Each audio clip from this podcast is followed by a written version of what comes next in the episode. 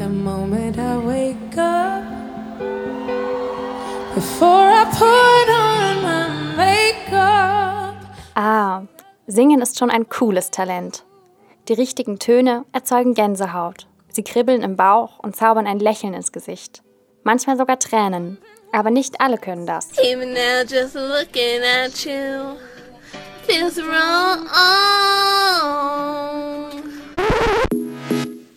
Die Stimme, die wir haben, ist einzigartig. Und sie bewirkt nicht nur, dass wir singen. Auch für vieles andere ist die Stimme ein wichtiges Werkzeug.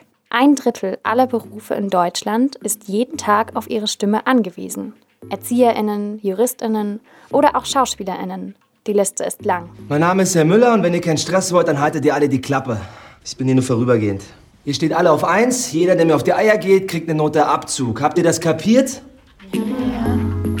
Unsere Stimmen klingen allerdings sehr unterschiedlich. Sie wirken unterschiedlich und sie sind unterschiedlich laut. Weil die Stimme so viel von uns ausmacht, ist sie ein Teil unserer Persönlichkeit. Ja, aber je mehr Ausrufezeichen, desto mehr meint man diesen Satz so.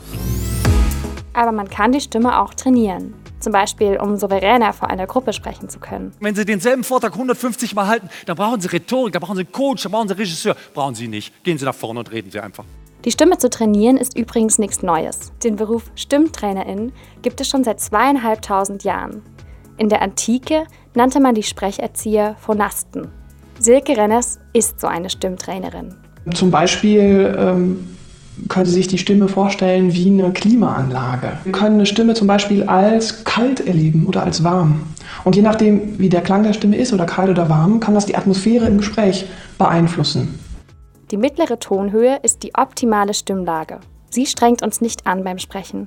Und fürs Zuhören ist sie genauso angenehm. Mein erster Take-Show war ja an der Seite von John Wayne. Der Kehlkopf. Hier ist der Ursprung der menschlichen Stimme. Sein Mittelpunkt sind die Stimmlippen, die mit den Stimmbändern verbunden sind. Beim Atmen fließt die Luft durch den Zwischenraum, die Stimmritze. Tja, und durch den Druck beim Ausatmen können die Stimmbänder in Schwingungen versetzt werden. Genau durch diese Bewegungen entstehen Schallwellen. Verstärkt werden sie durch den Mund, Rachen und Nasenraum, die sogenannten Resonanzräume. Hilfe! Ist da jemand? Geformt werden die Töne durch die Zunge, den Gaumen und natürlich die Lippen. Das alles zusammen heißt übrigens Phonation. Und auf diese Weise kommunizieren wir schon seit mindestens 100.000 Jahren. Dass wir sprechen können, liegt bereits in unseren Erbanlagen, im FOX-P2-Gen, das 1998 entdeckt wurde. Unsere Vorfahren hinterließen Artefakte, die selbst Wissenschaftler nicht erklären können. Stimmprobleme können auch durch den jeweiligen Beruf entstehen. Erzieherinnen oder Lehrerinnen sind da besonders betroffen. Schnell ist die Stimme überlastet. Kannst du wirklich kein Tempo lesen? Kannst du überhaupt Noten lesen?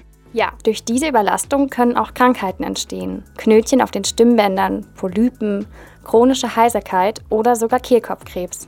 Dass diese Krankheiten auftreten, ist auch ein Zeichen dafür, dass wir zu wenig darauf vorbereitet werden, in besonderen Situationen zu sprechen.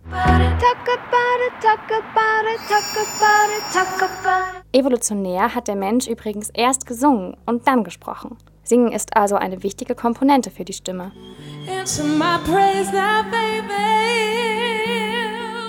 Ja, Singen ist sogar ein Weg, die Stimme wieder mehr zu trainieren, wenn sie krank ist. Also sollte man das einfach mehr machen.